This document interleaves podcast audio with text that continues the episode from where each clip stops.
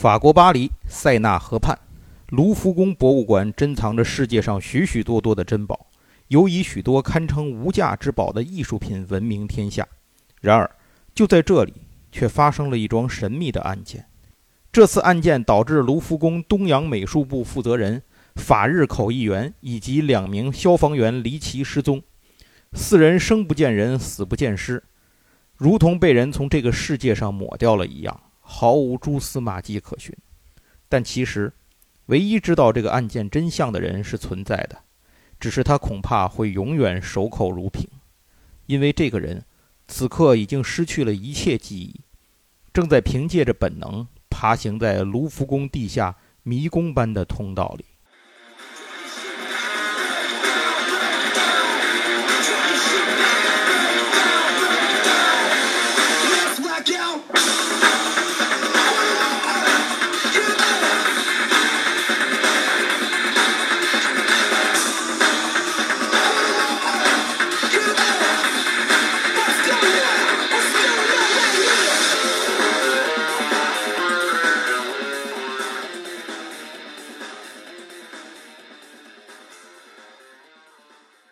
大家好，欢迎收听闲聊八匹马节目，我是主持人瞬间思路。哎，我是杨四郎。谢谢大家又能够收听我们的节目啊！上次跟大家聊了聊我们那个群内小调查，呃，而且后来呢，有很多没有来得及参加调查的朋友，后来也给我们留言了。嗯，内容痛惜扼腕，对，内容错过了这么重要的一次活动，是内容主要是很让我们感动。说实话，确实是大家非常支持。有朋友是那个跟我们说说这个。疫情在家隔离俩月，跟孩子就靠听咱这个节目 寻找生活乐趣，谢谢谢谢了，太感谢了。那我们这次做的这个节目啊，呃，其实是我们以前做的一个节目的一个后续，嗯啊，这也算是个新鲜事儿吧？哦，哎，一个新策划，不是你你要不说我都还忘了，咱以前原来做过，咱以前做过行吗？对对对对对，咱们这次做的，哎，咱们这次做的这个节目啊，就是《乔乔奇妙的冒险》。对，哎，上次其实做过一次乔乔，但是那一次呢，呃，更主要的是借着乔乔呢，去讲了荒木飞吕彦这个人，从他怎么这个出道，怎么走上漫画家的道路，哎，这里面这些这些故事讲的其实是人的事儿，但是离作品呢，相对的还有一些远。那这次我们为什么想回过头来继续要做乔乔呢？重要的是有抽奖，对，主要是有这个赞助商的抽奖，对对，哎，非常感谢新兴出版社提供的奖品，呃，具体奖品是什么，抽奖如何进行，我在节还是放在节目的末尾，再和大家来说到底是什么。虽然我没有掐到饭，但是我们现在离那个。给大家争取我福利近了一步，对，起码掐到奖了，这就行，就至少不用自己花钱买奖品了，我觉得挺好。听友们现在都福利有了，对，而且邮费也不用咱们花了，对 对对，这也非常好。呃，非常感谢新星。啊，那咱们这次呃跟大伙儿讲什么内容？其实我想了很多的角度，嗯，比如说你说这个分析人物的是吧？讲这个研究替身的，等等等等吧。我在网上查了查，我发现太多了。对，哎，就是咱们，呃，自己在讲这些东西呢，我觉得一来很重复，二来呢也不一定有人家那么深入。再说了，都差不多，听人家不就完了？费劲听咱这干嘛？没没必要。所以我们决定还是讲述故事吧。我们更擅长的是去讲述这个故事，因为最近这个这几年以来啊，荒木飞吕彦的其实他的很多短篇作品陆续被重印。如果您一直收听我们的节目，就会听到我们在过往的节目里头陆陆断断续续的。有跟大家去算是推荐过一些其中的作品，比如说《死刑执行中，逃狱进行中》，然后那个《美女艾琳》《七人异事列传》，当然《七人异事列传》六篇里头只有两篇是那个荒木画的，还有还有四篇是他助手画的，但是这都属于是这个荒木飞吕彦的早期的作品。我跟你说，但是封面是他画的，封面确实确实是他画，对，确实是画的。然后还有一个那个《八欧来访者》，现在还没发货呢，啊，那个去年就订完了，一直没发。等等等等吧，这里面收录了荒木从出道之初，就是他最早在那个集英社投稿，那个被选中的那个稿子开始，就是咱说透视有问题那，然后一直到后来到现在，他画过的许许多多的短篇作品，对应我们上一次的节目啊，这个如果您来听的话，会发现，呃，在这就这个里头介绍的这些东西呢，其实这些个作品，就是他这些个短篇啊。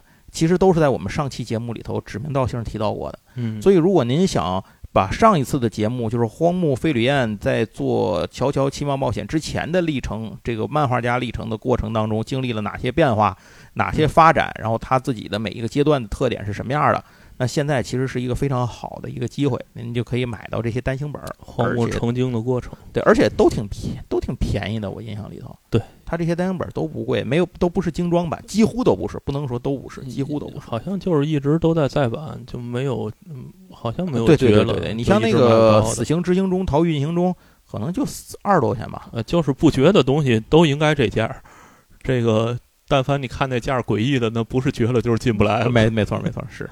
是因为这些国家队都随便卖，对对对，嗯，在荒木的这些个作品里头呢，其实就有一个跟我们刚才开头的时候故事是有关系的，但是这个我们要放在最后后面再说。所以在这儿，我们还是要先回到《乔乔奇妙的冒险》这个主线故事上面来。那么今天呢，我们的这个主要的重点会放在呃第四部《不灭钻石》，为什么？呃，因为那个奖品是 奖品是是这个《不灭钻石》这套书，对对。在《不灭钻石》这套书里呢，我个人感觉啊，因为我最喜欢的其实是第三部《星辰斗士》，那个或者叫《星辰远征军》。嗯。但是呢，跟第三部不相上下的，我感觉就是第四部，就是第四部也吸引我。但是第三部跟第四部其实它的表现方式、内容是完全不一样的。嗯。如果说第三部是一个热血英雄的这个小队的冒险团队冒险任务的话，这个故事，那第四部其实就是一个小镇上平凡人的一群人的生活。对啊，大概就是这样。第三步，它是一个线性结构，就是它从一个点出发到另一个点，中间一二 A B C D 这样一一路打下去，过关斩将一路打下去。但是第四步不是，第四步是一个以杜王丁为背景的网状结构。嗯，有可能是发生在 A 点，也有可能是 B 点、C 点，或者是 C 点、B 点、A 点，或者是 C 点、A 点、E 点、F，你随便上上下下左右左右 A B A，哎，这都可以。而且角色的这个主人公呢？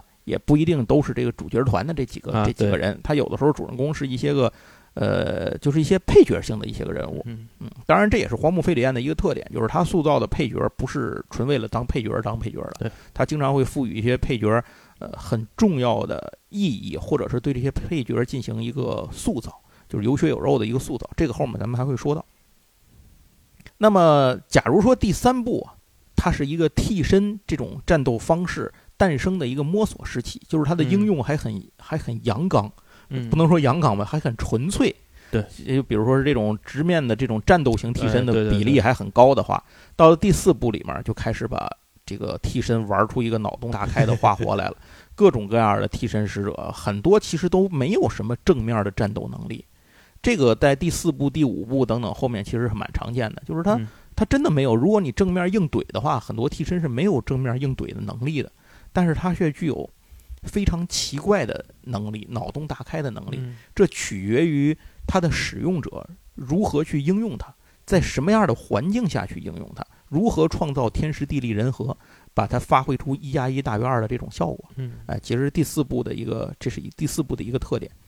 那么第四部呢，它也是这个，就是咱刚才说了嘛，它也是从一个第三部的那种标准的英雄团队模式。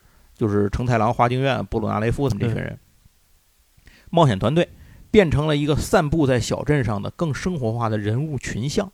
就是他描述了很多，当然，你对这个主人公的这几个人肯定笔墨更多一些，仅此而已。在第四部这个故事的开篇，我就默认大伙儿都知道前面的故事了。而且乔乔其实有一个特点，如果你看漫画的话，这每一部你抽出来单看，你没看过前头的，其实并不影响看故事。没错，就是。尤其是不是一二部好像还联系的多一点？呃，也没有那么大，也没也没那。其实你要那么说，一二部的联系，我觉得跟二三跟这个二三部的联系或者三四部的联系，其实也不一定多多少，也差不多，真的也差不多。它一二部显得联系密切一点，是因为。最早那个谁荒木画第一部的时候，他本来第二部的很多内容他是想画在第一部里的，结果当时是因为很多问题嘛，比如说这个读者投票的这个问题啊等等各种问题，他临时相当于自我腰斩了第一部，他把第一部主人公就给写死了嘛，把乔纳森写死了嘛。当时为这事儿还费老大劲，因为当时犯了他的作品一直是犯忌，就是第一个犯忌就是外国人当主角，第二个犯忌就是主角半道死。我觉得当时可能这个编辑部这个对他也够头疼的，但是也没办法，幸亏最后让他试下来了，还还真坚持下来了，不简单。行，那咱们就接着说说这个故事啊。第四部其实如果您没看过第三部的话，唯一的问题就是里面有几个角色一上来的时候您不知道他是谁，比如成太郎，你不知道是谁，或者会提到那个乔瑟夫，你不知道他是谁。那剩下的，比如还会提到一下，可能提到个迪奥啊什么的，提到几个人名字，提到过往的一些个事情，也就是这个意思了。剩下的真的就跟第三部没有什么太多的关系了。不知道也没有太大对，不知道没有任何关系，因为您随着看下去，他还是会交代这些人是谁，对对对，您还是会能够知道。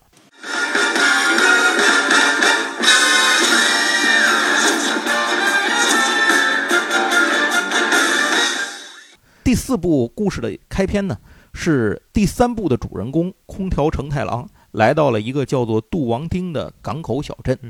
这个时候，成太郎呢已经奔着三十走了。哎，那么啊，当对咱说一下，这个故事的发生时间是一九九九年啊，世纪末之交，一九九九年，已经从第三部的时候的那个高中生，成长为了一位海洋冒险家，并且在研究鲸鱼啊、鲨鱼啊，就是这些个领域颇有名气。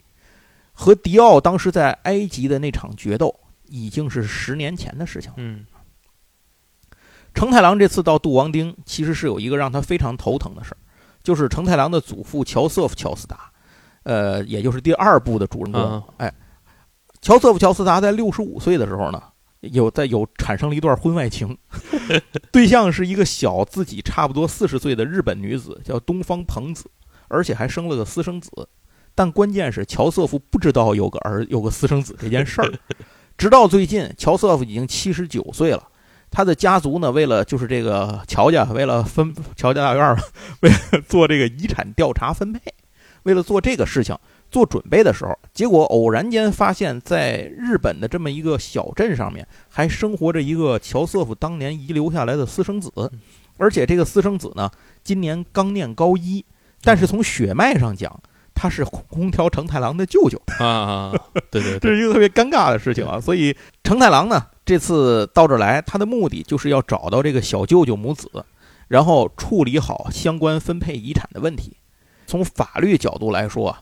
这个就是这个叫东方仗助的这个这个私生子呢，他其实可以获得乔瑟夫名下巨额财产的三分之一。就是乔瑟夫不是他们家其实巨有钱嘛？后来那个是那个瓦根财团嘛，他其实他们那个财产他都可以调度。现在重要的就是要把这个东方仗助找出来，把这事儿办明白了。成太郎手里的线索是一个地址以及对方的名字，嗯，但是呢，出来之后打听了问。他他坐火车去的嘛，出了火车站之后一打听呢，没有人听说过东方仗助这个姓东方的这家人在。嗯，就在他不知道该去哪儿的时候呢，碰到了一个矮个儿的高中生。这个高中生也是个高一学生，叫广濑康一，这也是后面一个重要的角色。但是在这儿就是个路人甲。路人甲就跟他说：“说这个你要你问的这人我不知道，但是你要找的这个地址啊，离这儿挺远的，你可以坐公交车坐过去。”哎，成太郎一听，那就那谢谢你吧，那我就坐公交车去吧。就在他准备要去坐公交的时候，遇上了这么一档子事儿。他看到了一个留着非常显眼的飞机头的高中生，正在被一群高年级的流氓学生围在那儿欺负。这个飞机头要说一下，飞机头其实。呃，咱们知道，在这个日本的这个漫画里，常见留着这种头的不良少年的这种形象，或者是暴走族的这种形象，尤以代表就是当年的鬼冢英吉他们那帮人，以及像桑原和真、桑原和真，就是他们这帮人老派不良少年的形象。这就是杨总说的老派不良少年。现在是一九九九年，世纪之交，即使是在日本。这个看起来留飞机头也是一个非常可笑而老派的事情，更别说出现在一个高一学生的身上。所以这事儿看着就多多少少有点违和。那这个高中生呢，被这个一群高年级的流氓学生围在那儿之后呢，显得低眉顺目、逆来顺受，这就让成太郎非常看不起他了。就成太郎骨子里就看不起这种人嘛，所以也没打算管这个管这事儿。但就在此时。这个流氓学生的头头，因为在言语中羞辱了，就是这个留飞机头的这个学生的这个发型，突然就被一个不知道哪来的公鸡给撂倒了。在场所有的人里，只有成太郎看见了，公鸡是来自之前被欺负的那个留飞机头的学生。嗯，这个学生从背后放出了一个替身一样的东西，将对方打倒。注意，只有替身使者才能看见替身。啊，呃，普通人是看不到替身的，因为替身实际上在这个故事里的解答就是一种精神的波动，嗯一种精神能量。对于普通人来讲呢，他他是看不见这个东西的，但是对于拥有替身使者能力的人来说，他是可以把这个东西具象化的。嗯所以替身使者互相之间也能看见对方的替身，嗯哎，就是这么个意思。这是这个整个这个乔乔这个系列里头的一个算是一个高级别的大设定。嗯基础设定。那其他人都不明白这个混混就是被谁打了，怎么打的，就躺在地下了。但是成太郎清楚自己在这儿呢，一下火车就遇到了一个替身使者，所以他就注意起对方来了。但接下来对方自报家门，让成太郎大吃一惊。原来这个释放了替身的高一学生就是自己要找的目标啊东方仗助，而且成太郎还注意到，就是刚才成那个就是仗助在干嘛呢？他其实是在救助一只乌那个水池子里头，那火车站中间那个哦喷水池子里头的一只乌龟被找上事儿了。然后那个混混呢，当时把那个乌龟一把给扔出去，给摔的这个浑身冒血，壳也碎了，乌龟就快死了。结果这个时候，他发现那只乌龟不知什么时候已经完全恢复了健康，就是刚才的那个受的伤啊，什么都没有，龟壳也恢复正常了，哎，爬的还挺欢。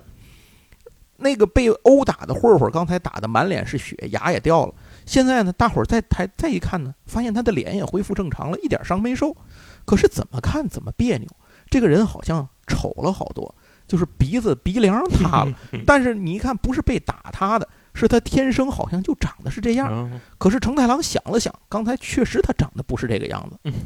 不论怎么着吧，这件事情吓得这几个混混屁滚尿流的就跑没影了。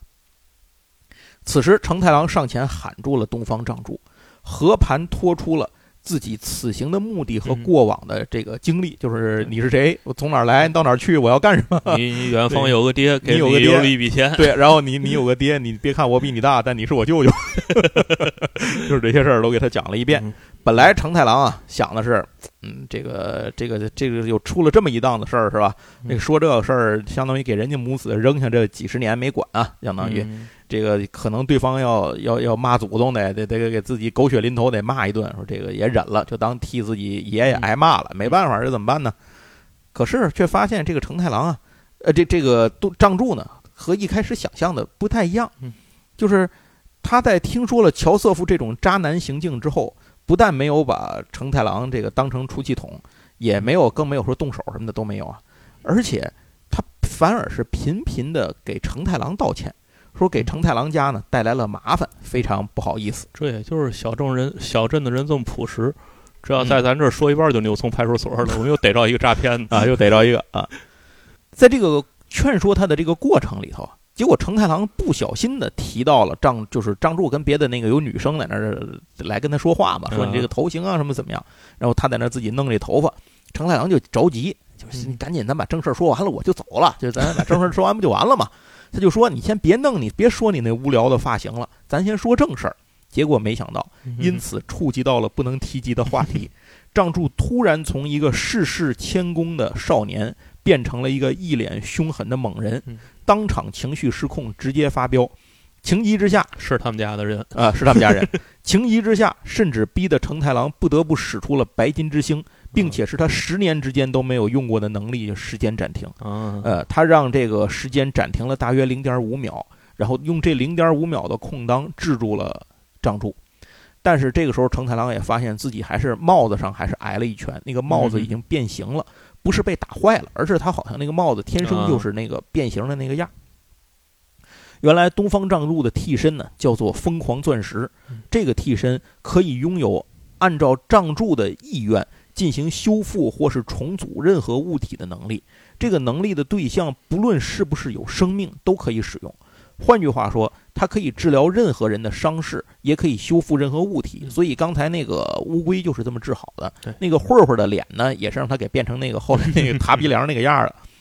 它就可以让这些东西随便的变形、组合或者是融合，这个都可以。唯一的问题是，张柱不能给自己进行治疗，啊医者不能自医，要不然就外挂了。这这故事就不用讲了，对吧？而仗助的一个逆鳞呢，是有人如果侮辱他的发型，或者他认为对方侮辱了他的发型，比如刚才成太郎说那句话嗯，他就会暴走，因为这个发型是当年他小时候救过他的一个暴走族少年的发型啊。对对对，他是因为极度崇拜对方，所以才留了一个在一九九九年看来已经很过时的飞机头，嗯而且不允许任何人出言诋毁。一旦这个逆鳞被碰触，就管你是谁，直接开干。不过呢，幸好这次语出无意的承太郎制服了张柱。在张柱恢复理智后，承太郎又递给他两张照片，照片上是一个陌生的男子和一个模糊的影子，看起来很像替身。承太郎就告诉张柱说：“这个照片啊，是你那个有遥感能力的爹，我爷爷拍的，用紫色隐者那个替身拍。他那紫色隐者是一个那种辅助型的那种那种替身，虽然不太能直接战斗，但是有各种花活。其中最大的一个花活呢，就是可以遥感遥视，哎，有具有这么一。虽然每次这个信息片段都不全，经常搞出一些乌龙来，但是它能够起到很重要的作用。本来呢，乔瑟夫是想把这个仗助母子拍出来，这个照片拍出来递给成太郎，你照着照片寻人就行了。可是没想到拍出来的呢，一直是这两张照片上都不是他们母子俩，而是刚才这个陌生的男人和那个模糊的影子。而且这个陌生男子一看就不是什么善类，所以成太郎此行的另一个目的就是提醒仗助，这个小镇啊似乎有什么危险正在悄悄的弥漫，有可能呢会威胁到你的家人，所以你务必小心，并且给了张柱自己的电话。一旦你有什么发现、什么问题，比如说看见这个男的了，或者你有什么其他的事情，你随时给我打打电话给我，我会在这个小镇上呢住一段时间。不过成太郎还是有一些话没有跟丈助直说，因为啊，他很担心照片上这个人可能就是奔着丈助来的。嗯，因为经过调查发现，这个男人叫做片桐安十郎，外号叫安杰罗，他是一个非常卑鄙且令人作呕的罪犯。一九六四年出生于杜王町，就当地人，智商高达一百六。在一九九四年，他对三个路过的男孩犯下了令人发指的残忍罪行后，又杀害了一名警官，最终才被捕判处死刑。但是诡异的是，绞刑进行了二十分钟之后，行刑官发现他的心脏还在跳动，这个人还活着。没办法，警方只好把他送回监狱关押，商讨后面如何处理。但是很快。在商讨结果出来之前，安杰罗就越狱了，并且从此不知所踪。那安杰罗肯定当时没死，几乎已经可以肯定，他是因为成为了替身使者才没死。但是他之前如果有这本事的话，他也不会被抓。所以，到底他是怎么变成替身使者？什么时候变成替身使者？谁把他变成的替身使者？这些问题对于成太郎来讲呢，都无从得知。但是可以肯定的是。这个人此刻隐藏在这个平静的小镇上，那就是一个定时炸弹，不定在什么时候会引爆。结果没想到呢，虽然已经提醒了张柱，可是悲剧还是发生了。张柱在镇上，他路见不平，制服了一个抢劫银行的劫匪。结果呢，这个照片上的那个影子，就是那个替身啊，竟然从这劫匪的嘴里钻出来了。啊，呃，这张柱一愣呢，这个东这个玩意儿就已经钻进地下水道里了，就下水道。而且，出言威胁仗助说：“老子盯上你坏我好事儿，我就盯上你了。”一路呢跟着仗助到了他家。虽然仗助暂时将他制服，就是他随着那个水进了他妈妈的胃里头，那个替身可以跟着跟着跟着液体，对，跟着液体移动。然后他往嘴里一喝呢，仗助那个能力是，不是能够救人和重组东西吗？仗助是直接拿了一个玻璃瓶子，然后捏在手里头，那个疯狂钻石，一拳把他妈胃给打穿了。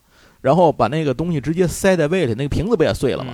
就凭空重组了那个瓶子，把那个东西塞进了那个瓶子里头，玻璃瓶里，拽出来之后，又这一个瞬间又把他他妈身体给修复了啊！所以他妈根本就没明白怎么回事儿，这事儿就已经结束了。他张竹就把对方关在这个瓶子里。那张竹一看，就这玩意儿，你你还跟我嘚瑟啥？这反正 你也不是什么对手是吧？你问题解决了，那成太郎说的那么那个什么这么危险那个危险的，你也没什么嘛，这事儿我就给摆平了。所以呢，他就给这个成太郎打电话，可是没想到，就在他打电话的时候，一走神儿，却发这个这个东西，就是那个替身呢，从那个瓶子里头跑出去了。此时，仗助的外公，这个是个巡警，当地的老巡警啊，叫东方良平，下班回家，没想到呢。这个东方良平当年就是把安杰罗送进过少管所的警察，所以安杰罗一看呢，哟，这人也在我的报复名单上，睚眦必报啊！这个我报复名单上，所以呢，他就趁仗助不注意，因为他知道这个梁平有一个有一个习惯，多年的习惯，下班之后要喝口酒，他就提前把替身藏进酒瓶子里了。结果呢，等张柱发现的时候，外公已经倒地身亡了。嗯仗助呢发疯似的用这个疯狂钻石的能力来治疗梁平，可是毫无意义。人类是一种只要活着就随时在破坏事物的生物，因此你的能力从这个角度上说比世界上任何东西都温柔。但生命走到尽头就回不来了，不管用怎样的替身都救不回来。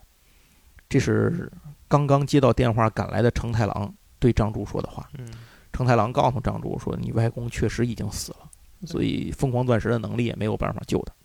就是他这个就是死人救不活，对只要没死就还能就还能修。呃，死人救不活，但有可能死人变成魂儿。哎哎，呃，这个 后说吧还有后说。对对对，那为了给外公报仇啊，也为了守护自己和家人以及小镇上人们的平安呢，那么仗助决定呢，挺身而出，和成太郎一起呢，将这个杀人狂消灭。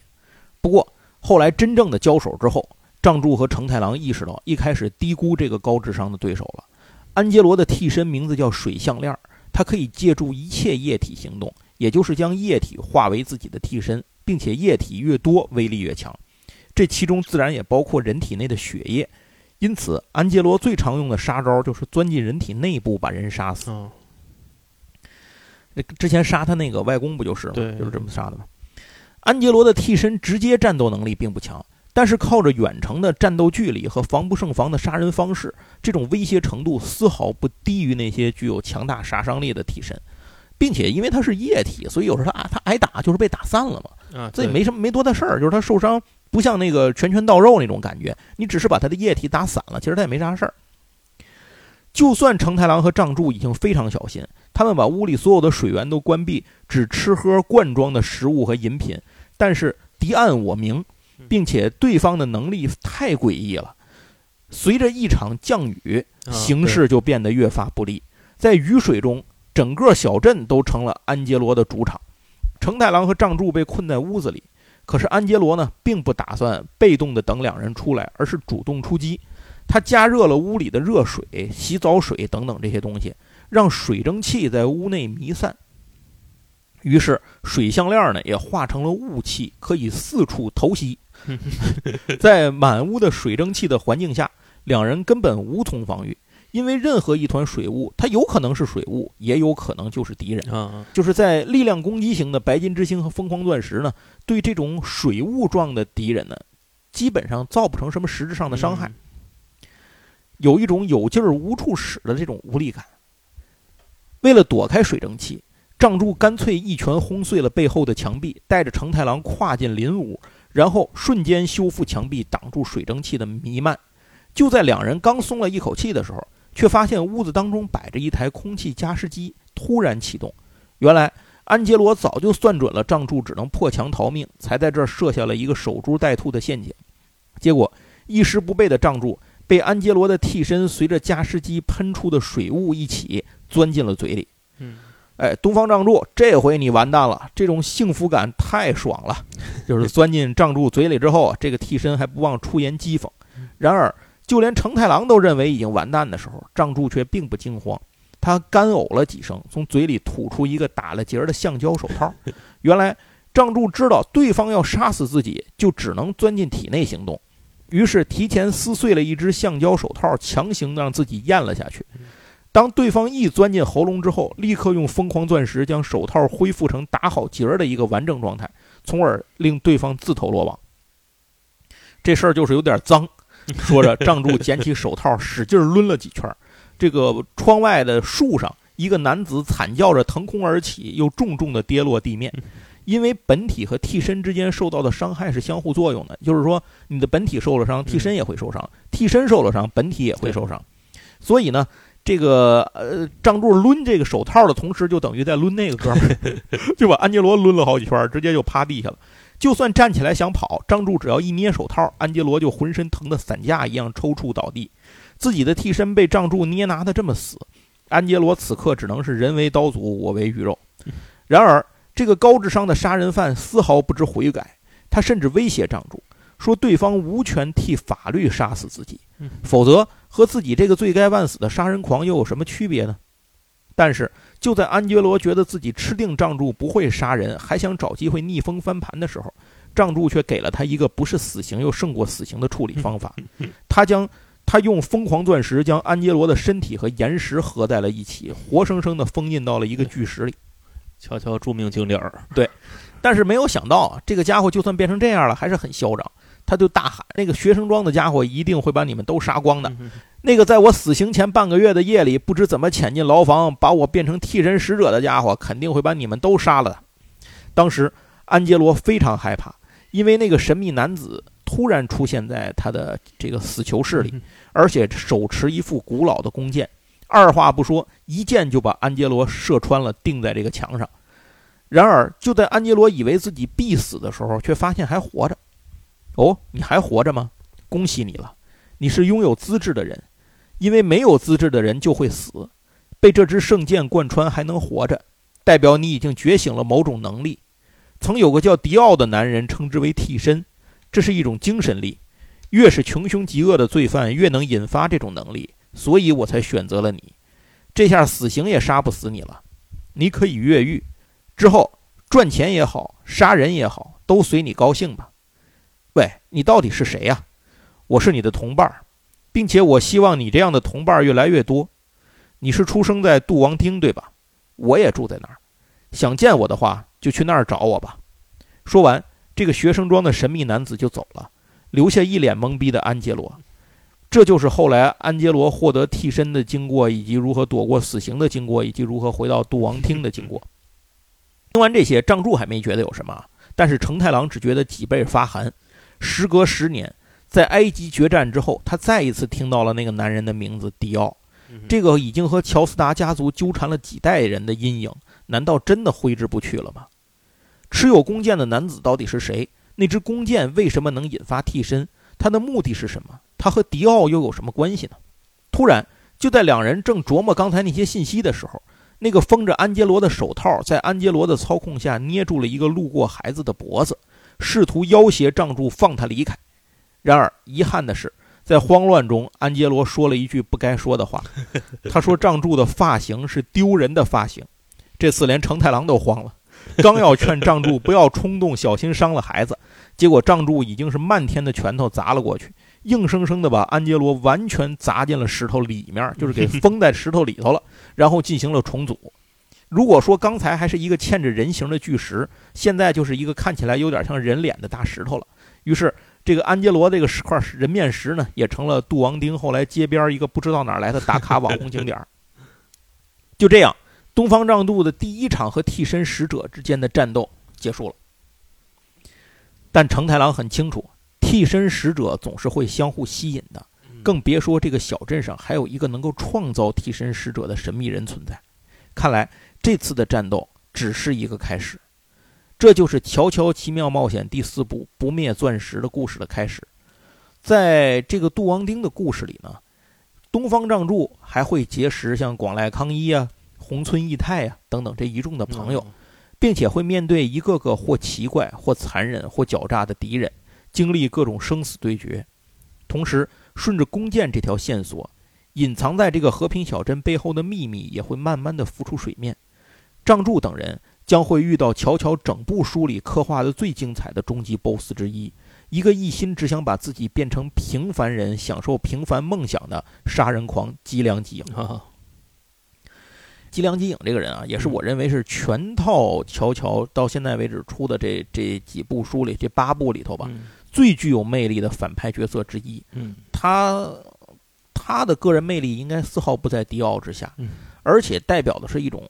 也是那种最纯粹的恶，以及这个他跟迪奥有一个不一样的地方，就是迪奥除了代表的是纯粹的恶之外，他还代表着一些，比如丝毫不掩饰自己的那种野心和欲望，对吧？因为他一上来，其实他一上来的格局，现在想想真的不大，他只是想占乔斯达家的那个家产，还是一小混混的起家。后来事儿搞大了，对吧？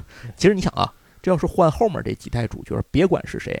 当时他弄狗那会儿，就让人把脑袋拧了，就已经一拳给打死了。也就碰上那个谁，那个初代乔斯达，那个初代的那个乔纳森，对吧？你碰上这么一个绅士的这么一个比较好人的人没动手，搁后面你想，这要是碰东方仗助，或是 或者成太郎，一拳直接就先撂那儿，就没有后面的剧情了。先杀再问，对对。那和这个迪奥相比，吉良吉影追求的目标以及实现目标的过程啊，其实更让人细思极恐。他是想方设法的把自己变成一个平凡的普通人，藏进这个人群当中。而他的目的呢，在他来看很简单，但是在别人来看很恐怖，就是杀人。当然，他杀的人是有他的选择的啊，但是在他需要的时候，他可以杀死任何人啊，他毫无这种犯罪的这种负担感和杀人的愧疚感，他他根本就没有这个东西。啊，当然这是一个仁者见仁，智者见智的事儿啊。大家您喜欢里头的哪个反派 BOSS 啊？可以留言跟我们来交流。这上次节目里咱们提到过，荒木飞吕彦的老家是哪儿啊？他是日本宫城县的仙台市。对，这是一个太平洋沿岸的一座。是一个大城市，仙台现在应该应该是一个大城市，对，因为它是日本东北地区最大城市了。对，在东北它是最大的一个，你得画个区域。对对对，说是现在就本州那三大商圈之外，对对对对，是它是最大的。对，它算是一个这个东北地区的一个这种交通、政治、文化的一个中心。而且呢，它是唯一的当地就是东北地区，日本日本的东北地区啊，唯一的一个政令指定都市。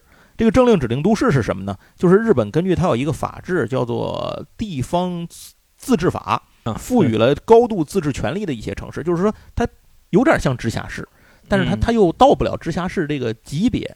嗯，它还是县制，就是对，就是就是它自己的，对，嗯，就省会吧。对，就是对对对对对对对，没错，就是叫县的。但是它是一个好像是比普通的省会要高半格。哎，这是您就大概这么理解吧。我们说的其实也很糙啊。计划单列 啊，对，计划单列市，对，有点有点这个意思。目前大约有二十个这样的城市，好像仙台是第十一个。嗯，呃，像我们熟悉的，比如像札幌啊、京都、埼玉、静冈。大阪、广岛什么北九州啊，这这些都是，那些都出去了。工程起码还在本州里边啊。对对对，是不？我说的这个是日本由北到南，整个全算。你有札幌呢，大哥？札札幌在北海道。哦，对对对，札幌，对札幌是北海道唯一一个行政这种政令指令城市。那那那是北海道独一份的大城市了。对对对，确实确实是这样的。大家看音之池，在那个北海道，每次去北海道给我的最大的印象就是这个，其他地方。北海道给人的感觉就是其他城市和札幌，对，确实不太一样。大家看音之池，就是其他城市都是他们学校那种样子 啊，只有札幌是一个城市，札幌是个城市是。而且除了是这种地区经济文化中心之外啊，这个仙台也拥有自己的历史文化基础。对，它的市名是得益于一个古城叫千代城，嗯，由著名的将领，这将领简直是动漫二次元领域极其有名的一个。我小时候玩泰格励志最喜欢的人，伊达正宗，就是独眼龙正宗。独眼龙正宗，独眼龙正宗，他的识别度保不齐得比那个谁，比什么，比织田信长啊、德川家康都得高，可能能赶上赶上丰臣秀吉也，哎，不是，得比丰臣秀吉、德川家康都得高，赶上织田信长也差不多。而且他在就是他老家那一带，那是神一样的存在啊！对对对，是没错。而且他们家伊达家也是拥有自己的忍军的，对，就像那个德川家一样，他有自己的忍军。而且伊达家最后没灭，就是人家就是啊，人家战队 战队了，人家战队了，战队了，人家就是不不打，咱不打了，我反正也没打算统一日本。对，就他伊达家一开始就知道自己干不了，对对对，就是伊达正宗呢，把这个地方扩建，并且改名为仙台。而且“仙台”这个词呢，是出自唐代的一个七言律诗，叫《同题仙游观》啊。这这个七言律诗，您问这个里头具体是什么，我也不知道，没没读过这个。一八八九年设立为市，当时立市的时候人口是八万六千人。一九二八年开始扩建。到上世纪八十年代，也就是到乔乔第一九二八年才扩建是？对，合着原来就那城堡是？不是不是是那个那个城堡之后，伊达正宗把它就扩建成了仙台了嘛？啊，然后后来到到那个后来又设立为了一个市，就正正经弄成市是一九二八年才不是一一八八九年啊，一八，然后当时是八万六千人，然后又忍到了一九二八年开始扩大，呃，就是八万六千人这。这也到不了。对，我估计到一九二八年的时候，可能就十万人左右吧，哎，差不多这意思，咱不知道啊，这这瞎说。那么上学时候的省会差不多，雷震打是吧？我雷城十七万人呢，牛逼牛逼，大城市。呃，到了上世纪八十年代末期，也就是《乔乔》第三部的故事，成太郎他们那个，对，你知道成太郎他们故事什么时候开始吗？不是八九年。哦，就是八，对，所以就在那个时候，差不多。仙台人口超过了百万啊啊，差不多这意思了。当然，更多的咱们中国人知道这个城市，主要是因为上学背课文，背背那个啊，文学常识。对对对，因为鲁迅先生当年鲁迅先生留学就在这个地方。鲁迅当年在东京念完了书之后，后来没有接着考东京的学校，跑到这个仙台来。他说他对对他想到一个完全陌生的这个环境里头去历练自己嘛，学习知识，因为他觉得都跟这个这个中国留学生在一块儿，大伙儿天天惹惹惹惹，学不出什么正经玩意儿来，所以他就找了一个说哪儿没有留中国留学生没去过，我去。看鲁迅就真在日本留过学。对，这你要在加拿大留学，你也知道，你要是在你要是在会不会英语也能活着？你要是在温哥华在那儿在那儿念书，你不会，你学不会英语，你温哥广东话华呀，多伦多呀，都，对对，你广东话都学会了，你也学不会英语。行啊，学粤语也行啊，对对，我认识好多在那儿，就好多那个加拿大学粤语的。东东东北东北同学就学了一口粤语，然后英语仍然没学会。反正就是说这个，咱咱接着说到文学常识啊。鲁迅先生当年是在这个仙台的叫仙台医学专门学校留学嘛，他是这个学校好像乃至都是仙台市当时头一个中国留学生。在仙台念书的时候，鲁迅先生遇到了给他人生带来重大影响的解剖学老师，就是那个藤野研九郎，先生，这就有了我们后来学过的那篇课文《藤野先生》。这个这个课文应该是背诵过的吧？我记得当时是要求背诵有。有另外顺便说一下，鲁迅当年是解剖学是被挂过科的，就五十多分儿，好像没没到六十，给挂过科。那为什么要跑题儿这么多说仙台这个城市呢？嗯因为仙台是杜王厅的原型，啊，对，也就是说，荒木呢是用自己的家乡带入到这个创作当中去，也是荒木老家。对荒木老家。当然，这其中经过了大量的艺术加工啊，可是还是能够看出来呢，荒木对家乡的这个呃这种依恋和重视的程度。另外，我我在查资料的时候发现有意思的事儿，就是你比如像第三部那个花京院点名，嗯哎花京院这个姓哪儿来的？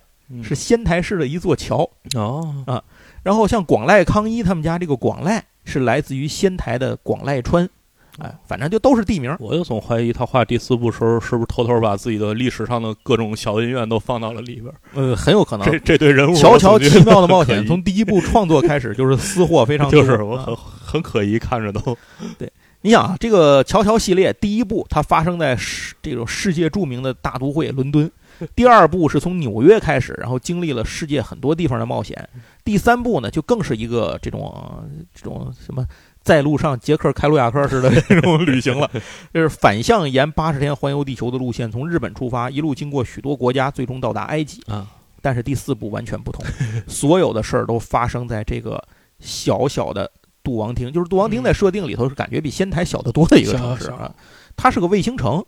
啊，对，然后这个城市呢，几乎所有的角色都是这个城市里土生土长的本地人，都都是这个屯儿里的 屯儿里的人，这个屯儿土生土长的本地人。那这些替身使者平时可能就是比如说学生、职员嗯、厨师、美容师，甚至流浪汉，甚至猫猫狗狗、小动物，这都有可能。就这些人也没有什么雄心壮志，他们有的人可能就是想过好自己的生活，有人想考个高学分，有人想弄点小钱花，哎，这听起来有人想开个饭馆有。点像那个《幽游白书》到了仙水篇之前那一块儿，忽然都有超能力了，在他们那小那城市里啊啊，对出来一大堆有超能力的人。对对对对对，是是是，那不他们在酒馆碰上一大哥能听人听人思对考，啊他要出右拳，当一拳就搂那儿，听是能听懂，反应不过来，躲不开。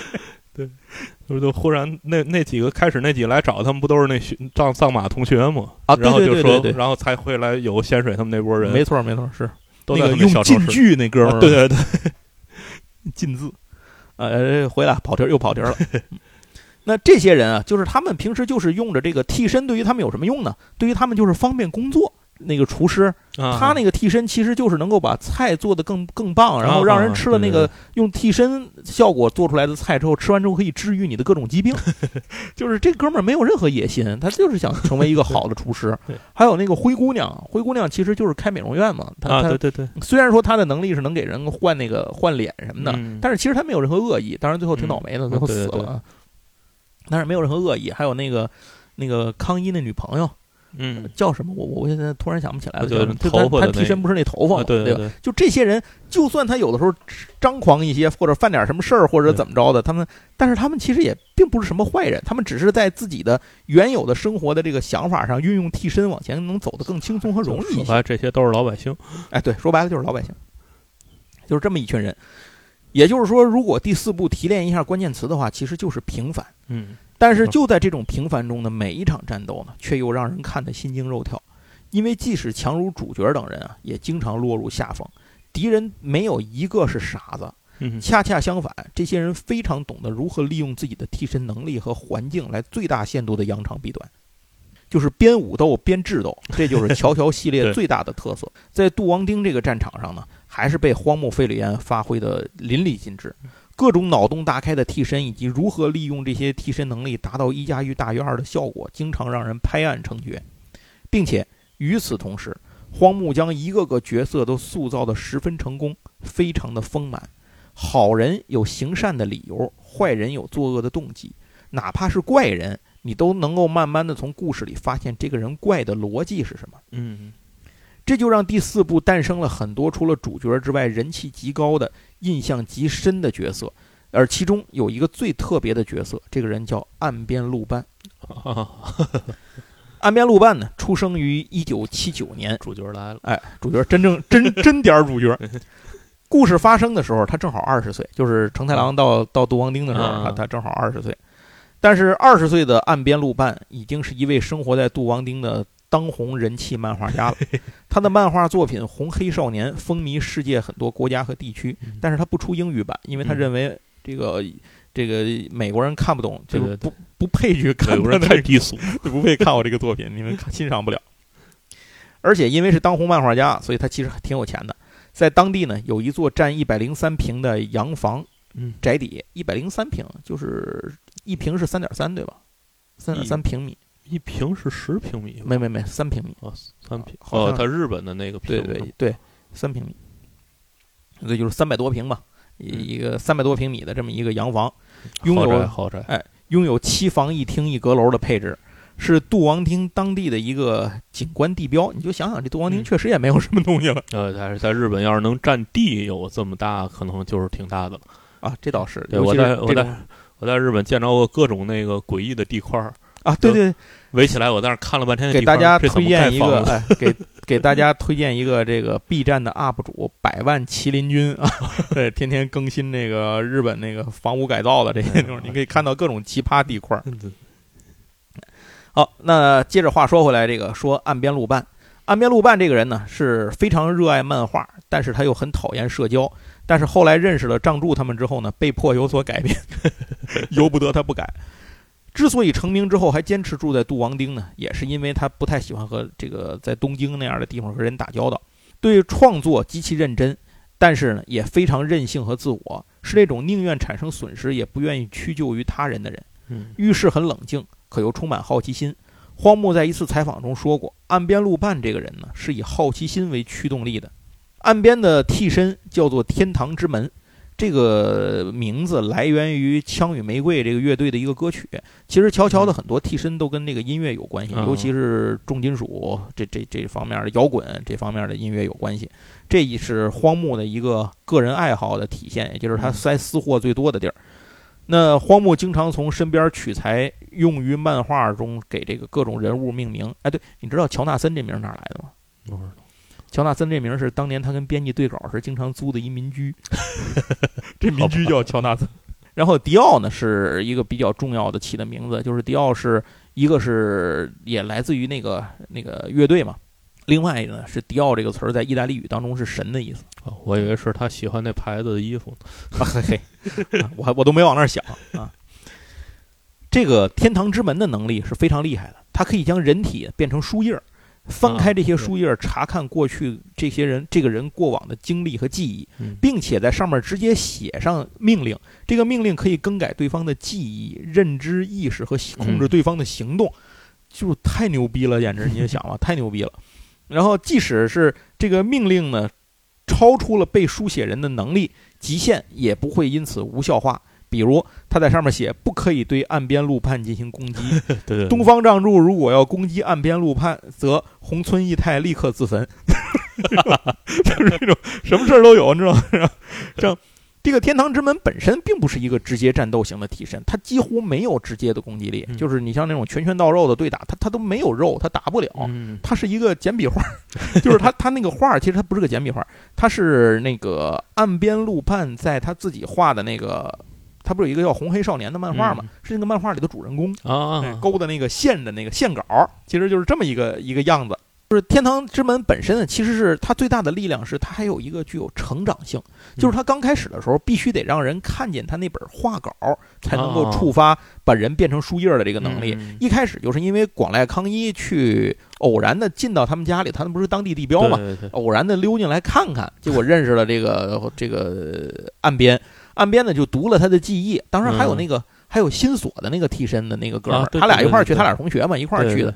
结果进去之后就被被他读这个记忆，嗯，然后后来他就发现，按这个广濑康一这个这个小这个小孩儿，呃，看起来很很软弱的这么一个嗯。懦弱的一个人，但是其实内心非常的坚强嗯。啊，而且有自己的这种想法什么的，是非常好的创作素材，所以他就一直用他的记忆来创作。结果写着写着就发现那里面写到提到了替身，在此之前。那个岸边路盼一直以为自己是独一无二的，啊就是全世界就我有这能力。后来发现不是，嗯就是来这随便进来俩人 就有这能力。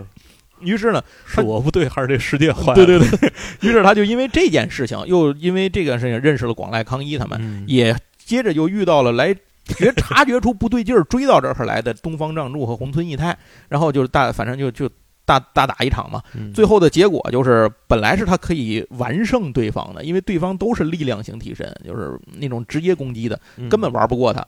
但是呢，他不幸提到了东方仗助的头发，在愤怒当中，仗助眼中已无他物，完全看不见那个原稿，然后就直接冲过去一撇子把他给打懵了。就这么简单就把他给打，就是他一旦被人近身打上，他就一点招都没有啊，你就直接让人给撂在那儿了。而且这个替身后来他有了那个就是那个个线稿角色之后，那个等于能力就进化了嘛，他就可以嗯凭空在手就用那个就是画笔在空中随手勾出来啊这个替身就能够召唤出来。再往后，后来他那个替身进化再次进化之后，就可以比如可以对自己使用，也可以嗯对像亡灵、妖怪，就是对这些哦不是人的玩意儿用，就都可以使。岸边路畔和这个仗助还有康一他们呢，是属于不打不相识，嗯由此也打开了一个新世界，知道了还有替身使者这么一群人的存在。当然他，他被那个仗助殴打之后，这个病假歇了一个月，停刊了一个月。恢复之后呢，他和广濑康一成了朋友，因为他很认可广濑康一的人品。但是自然和仗助呢，这个不太对付，以至于俩人后来还有一个为一个什么事儿发生一个打赌。结果在打赌的过程里头，不小心把那个他这大宅子给烧了，啊，一把火给点了。所以后来这个仇落的就更大了。当然，这个最后还是化解了啊，可是两个人的关系一直是处于这种比较僵硬的这么一个一个这么这么一个熟人的这么一个关系。在岸边路伴身体健康恢复之后，有一次他偶然发现了杜王町隐藏的一条小巷，这叫幽灵小巷嗯。这个地方呢，他遇到了一个地缚灵，就真的是个幽灵，叫山叫山本灵美。但其实他不，他他当时他已经想不起来这件事儿了。嗯，就是他小的时候，这个山本灵美是他的邻居，然后哦这个相当于是邻居家姐姐。嗯结果有一次呢，他到他爸妈出去，就把他拜托在山这个这个灵美他们家过夜。在这个晚上，吉良吉影去了，就是那个 boss 去杀人。结果在危急关头呢，这个灵美就把他从窗户给推出去了。啊，结果灵美就死在那儿了，嗯就被吉良吉影给杀了。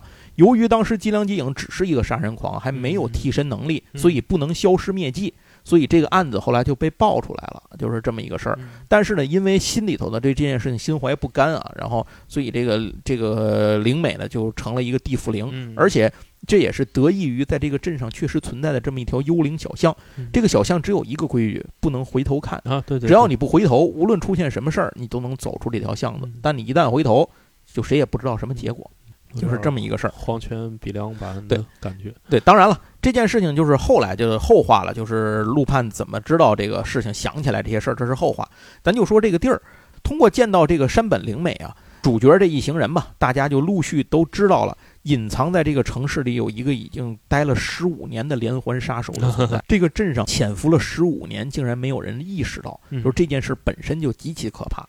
后来他们也查过这个数据，就是杜王町的人口失踪率是整个日本当时这些这些年以来平均人口失踪率的什么三四倍，好像啊，就非常的高。但是不知道为什么呢，没有人意识到这件事情。总之啊，关于这个角色的其他故事就不多说了啊，只说这个角色比较特别的地方。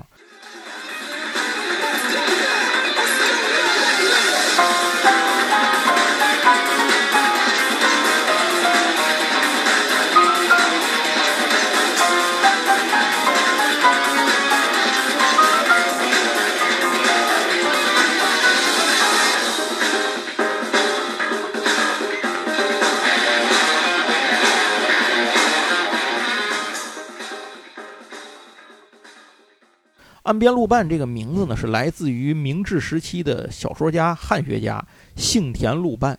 那这个角色除了具有很高的人气之外，还拥有一系列自己专属的短篇作品，就是《岸边露伴一动不动》系列啊，对对对，而且已经被改成了动画了，大家在 B 站可以看到，以及由高桥一生主演的电视剧和小说，这绝对是其他角色都没想都不敢想的待遇啊！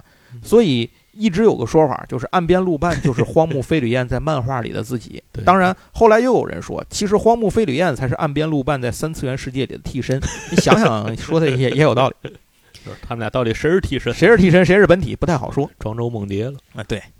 那岸边路伴一动不动这个名字听起来很奇怪，这个一动嗯不动是什么意思呢？意思是路伴并不是主人公，而是故事的叙述者。啊，对，这个系列是源自于一九九七年发表在《少年 Jump》上面的一个短篇，叫《忏悔室嗯》。然后后来呢，在这个周刊《少年 Jump》上面呢，它又以及其他的一些杂志上啊，荒木又陆续发表了一些同样以岸边路伴为主角的这种短篇。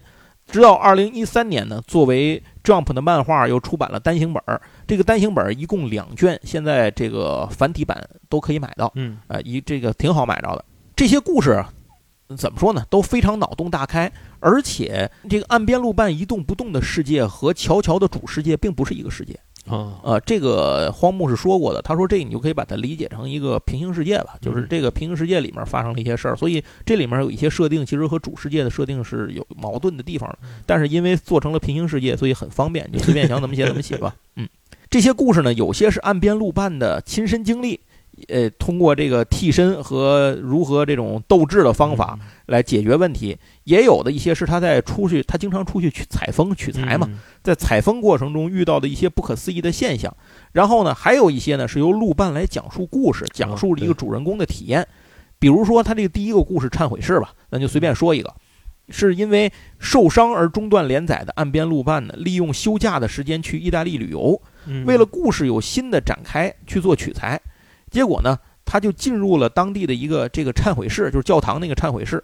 这时呢，有一个男子来忏悔，陆半才意识到自己错进了神父的房间，就是对方哦那忏悔室里不就是一神父坐在里面听外面人叨不叨吗？你看那个，或者是小教堂，可能连忏悔室都没有，就神父就坐那儿听。拉个帘儿，啊，最后就告诉你，你前面有个大教堂，我们这儿太小，成不了那么多罪恶。高太葛优，你往你你往前走啊！我实在成不了了，已经不行了，吐白沫了。那么他因为进入到了神父的房间里呢，那个，但是他觉得这种体验能给自己的作品带来真实感，所以他就开始倾听那个男人的忏悔，哎，就是这么一个故事。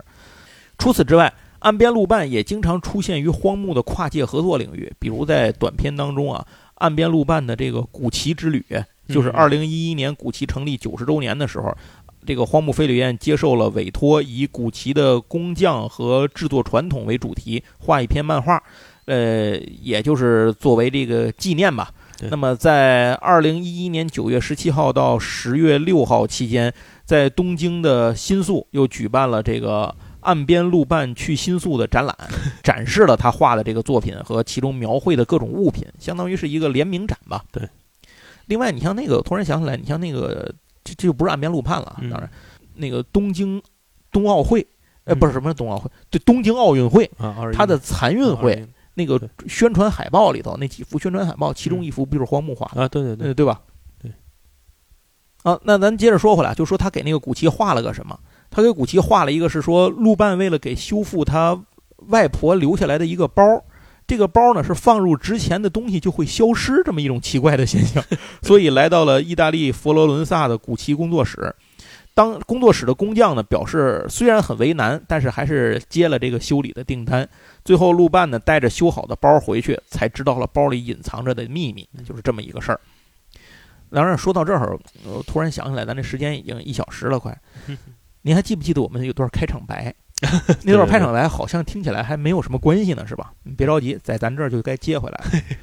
话说，二零零七年的时候，荒木飞吕彦收到了来自卢浮宫的一个叫做 “BD 计划”的一个邀请，它的全称是“当卢浮宫遇到漫画计划”，内容是邀请著名的漫画家们以卢浮宫为主题创作漫画。这系列很有名，很有名，而且最牛逼的是，受到邀请的漫画家都可以申请单独访问卢浮宫，然后。主题漫画也会在卢浮宫里展出。当然，这个后来有人被有这个这个事儿被后来传出来，传成了说那个荒木在卢浮宫开个人画展了。没没有没有，不是个人画展，它就是这个交流计划的一部分。但即使这样，已经非常牛逼了，好吧？这全世界有几个人能做，几个漫画家能做这个事儿？于是就有了本文开头的那一段描写，那就是这篇故事里的一部分内容，叫《岸边路伴在卢浮宫》。故事是从。岸边一九九七年的回忆开始的，当时呢，他的外婆在杜王町经营一家传统的日式旅馆，但是因为对房客的要求太过苛刻，导致根本没有人能满足他这个要求，所以没有房客居住。直到有一天，路伴采风回来的时候，发现玄关放着一双精致的女士高跟凉鞋以及一些行李，这代表着终于有房客入住了。就这样，他遇到了。呃，这个一位房客叫做藤仓奈奈赖，当时青青涩的少年，那会儿岸边露伴还是个少年，呃，一直苦于无法画出真实而可爱的女性，于是他就偷偷观察这个奈奈赖，这件事儿就成了他的一个日常。可是这件事儿呢，也很快被对方发现了，由此双方产生了交集。那个热情、善良、美丽的年轻女性就这样闯进了社恐者岸边露伴的内心。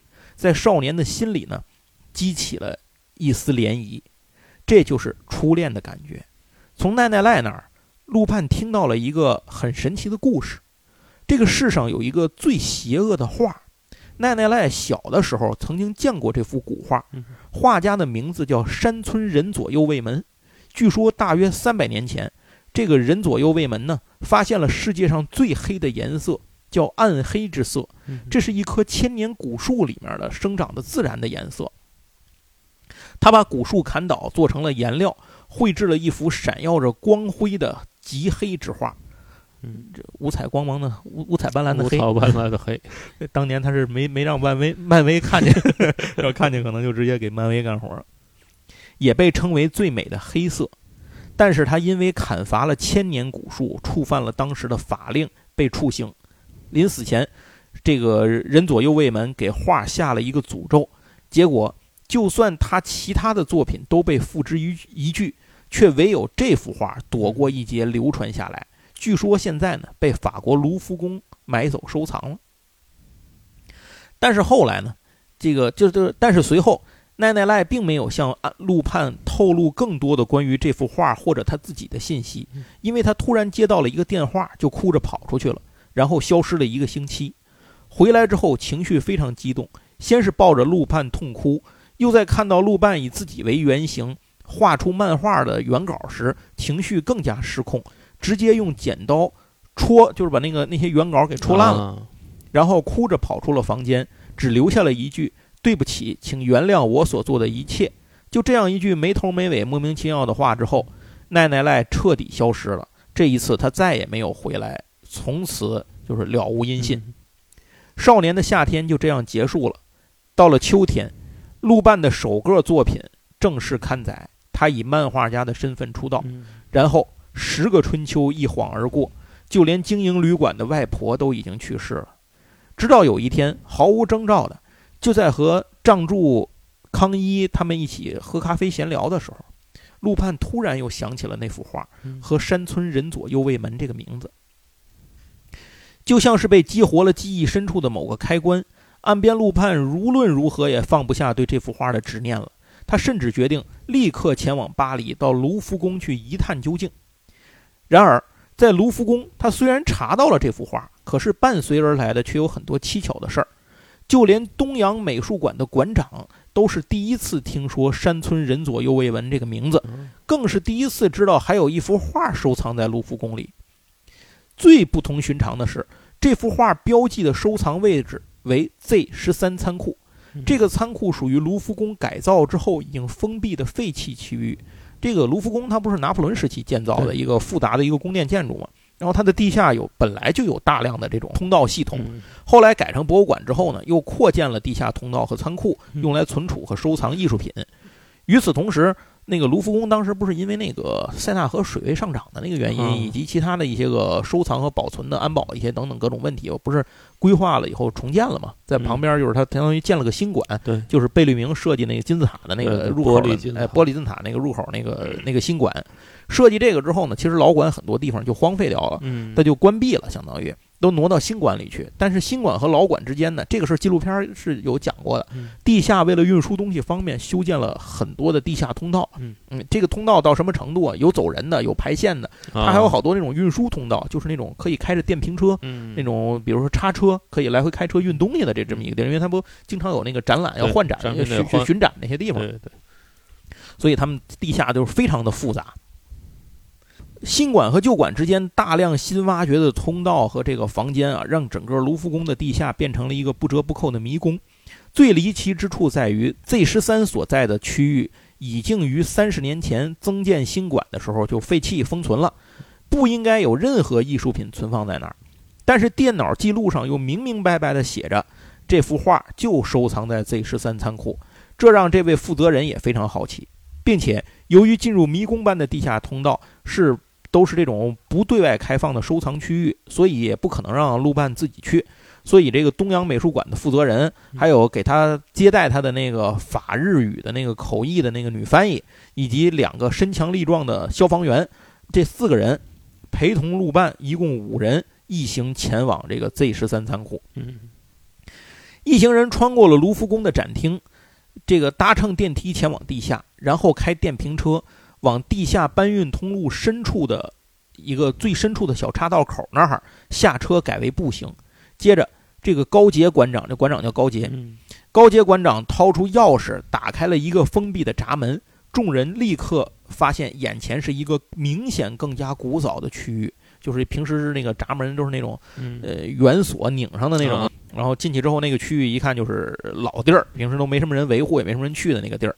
又是在一段左绕右绕的小路之后，五人鱼贯而下，顺着一个盘旋且狭窄的楼梯，下到了一个呃已经上着锁锁住的这么一个笨重的大门前。根据位置来判断估算，这个地方应该已经远远低于塞纳河底了。从这个大门的缝隙里头看去，里面确实立着很多画架，其中只有一个画架上面还挂着一幅画，画面漆黑看不清楚。只能勉强借着灯光，似乎看到在黑色的画底上面会有一个女人的轮廓。突然，几个扒着门缝观察的人吓了一跳，因为他们都看到一个黑影在这个房间里一闪而过。但这是不可能的，难道还有老鼠吗？最后，馆长决定还是打开大门进去看看。在两名消防员蛮力的推动下，锈住的大门终于被打开了。一名消防员打着手电上前查看。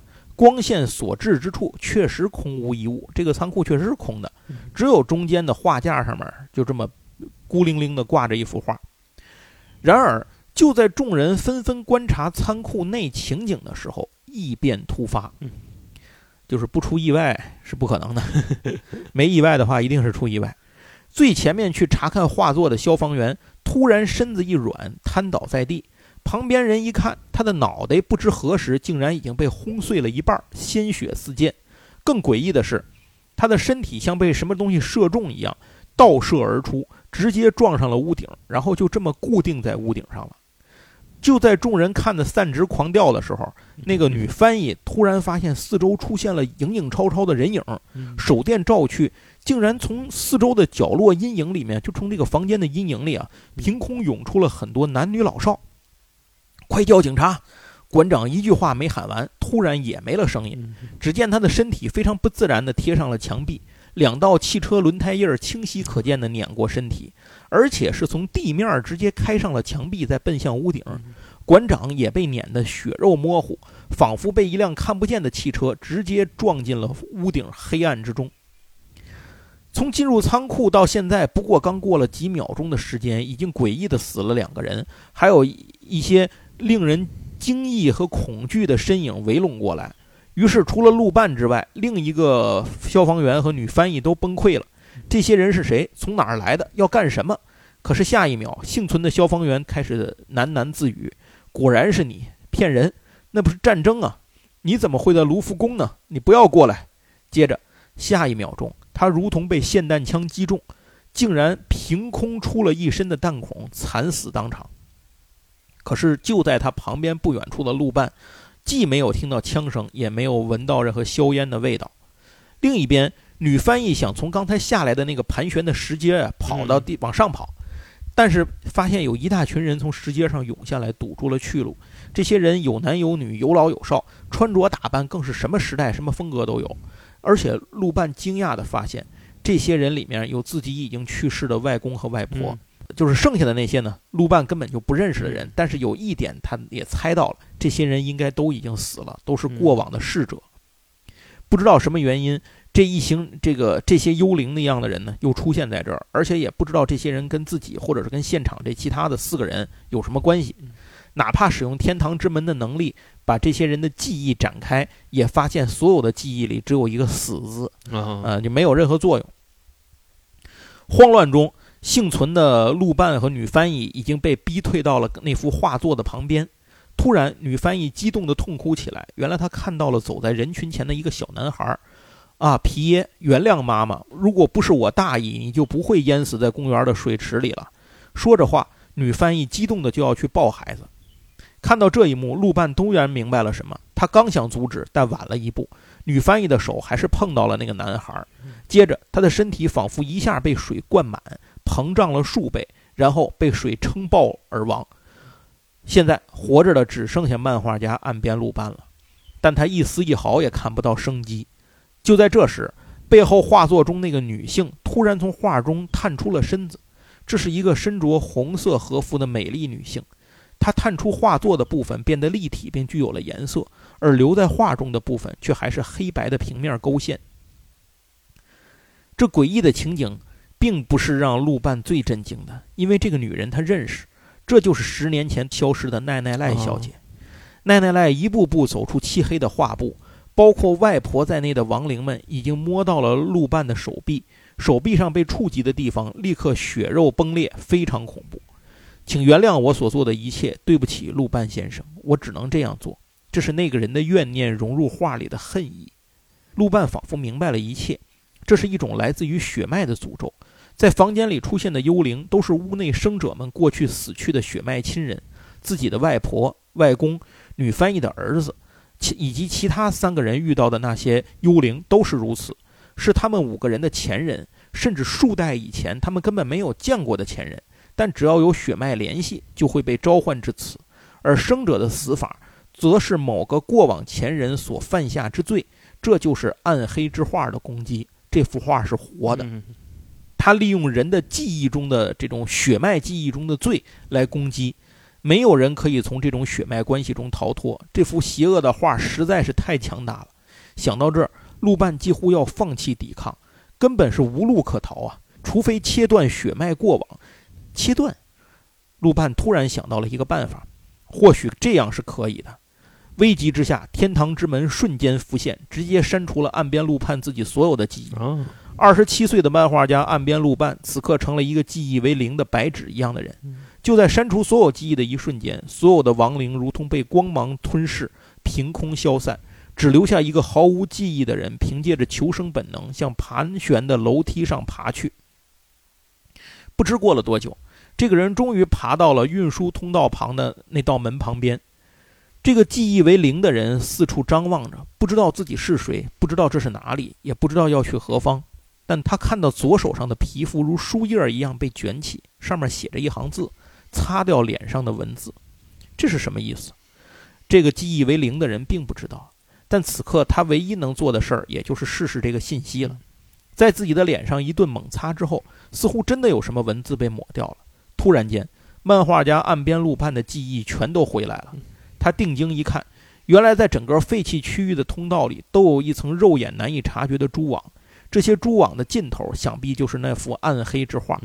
从画作的颜料里延伸出的蛛网上沉睡着密密麻麻的蜘蛛一样的黑色颜料般的活体颗粒，这些颗粒是有生命的。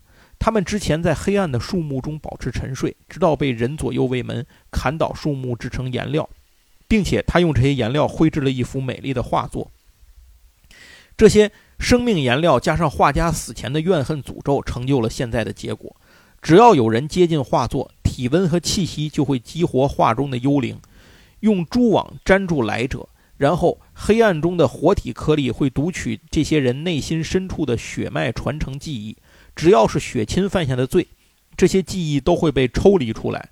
女翻译溺死的孩子，馆长的祖先因某次车祸的悔恨，两个消防员的先祖和战场有关的回忆都是如此。他们也都死于这种血亲之罪的死亡方式，并最终被吊到房顶密密麻麻的蛛网中，溶解于黑暗深处。侥幸逃出升天的岸边路盼，在回到杜王厅之后，立刻开始着手调查心中的另一个疑问。果然，这个山村人左右卫门并无子嗣，但是记载中他是新婚不久就被处刑的，留下了悲伤的妻子也因病而亡。这个妻子就是奈奈赖，而奈奈赖在结婚前的旧姓，就是她在嫁人之前，她不是有一个旧姓吗？嗯，旧姓是岸边，也就是说，山村画上所描绘的女性的原型就是他的新婚妻子岸边奈奈赖，而岸边露伴。正是奈奈赖的直系后人，三百年来，她一直在寻找封印丈夫诅咒之画的方法。而那个夏夜，奈奈赖为什么要哭着向岸边路畔道歉？现在真正的原因，岸边路畔也懂了。随着路畔切断记忆，斩断了先祖的血脉诅咒，人左右卫门和奈奈赖被束缚在画中的灵魂也得到了解脱。这件事的后续是。失踪的四个人，巴黎警方还是没有找到。当然，他肯定找不到嘛，都被吞到黑暗里去了。那幅暗黑之画也消失了，再没有人见过。报告上说，经过科学分析后，已经将其烧毁。但是，真的烧毁了吗？那幅画真的能被烧毁吗？作为卢浮宫的馆藏，谁又敢肯定呢？这就是短篇作品《岸边路伴在卢浮宫》的故事。呃，顺便说一下，这本书也给大家推荐一下，它是一个大开本的这么一本作品，全彩印刷，非常精致，非常具有收藏感。呃，顺便说一下，这个系列其他有几本现在能买着。对，而且他把封套摘下来之后，里面那个真正的封面特别漂亮。这系列还有谷口之狼啊，对对，我我一会儿就会说到，价格大概是八十块钱人民币，大概八十左右。是台湾大蜡出版的，咱很少提到这个出版社，是因为他们的一些作品不太好提。大蜡，我们提到这个出版社，就有可能这期发不出去。对，就是 对对对，提他们的作品，有可能导致这期节目的内容是不太好讲的。但他还是有一些正经出版物的。对对对，这个像这今天讲的这个，就是这个《当卢浮宫遇见漫画》系列丛书，就是他们出的。大家不要在底下评论里说不正经的那些啊。刚才。那个杨总说的谷口之狼的作品啊，叫《卢浮宫守护者》，也属于这个系列。这本书现在在网上也很容易买到。这个那个简体版哦，这个有简体版。我记得咱引进了这个。我不知道开本跟这个繁体版一样一样啊。那太帅了，我印象是引进。那应该会便宜更多。后浪出的吗？啊啊啊！不知道这个纸张印刷质感怎么样啊？到时候可以有有买过的朋友给我们留个言。好，那这些呢，就是咱们今天的主题。关于从这个《乔乔奇妙冒险》第四部《不灭钻石》衍生出来的一些话题，尤其是和这个岸边路伴有关的这么一个话题，那咱们今天最后不能忘了的事儿就是这个抽奖，而且这不能忘了简体版的《乔乔的奇妙冒险》第四部《不灭钻石》，对，由新兴出版社出版。那么这次我们特别感谢新兴出版社提供了一整套的《不灭钻石》作为抽奖奖品。参与方式是这样的：您给我们的这期节目点赞和转发，然后在评论中写一下您对乔乔的任何感想和留言，就是什么都可以，您把它写下来，我们就会从这些个留言当中抽取一位，在一周之后呢，呃，公布结果。到时候呢，您记着要看一下我们的那个您评论底下我们的回复，然后会告诉您通过什么样的方式和我们联系，怎么把您的寄送信息给我，然后我们怎么通过怎么把您的信息再给到这个出版社那边，由出版社把奖品寄给您。那在这儿呢，也再次感谢咱们的各位听友以及新兴出版社对闲聊八匹马的大力支持。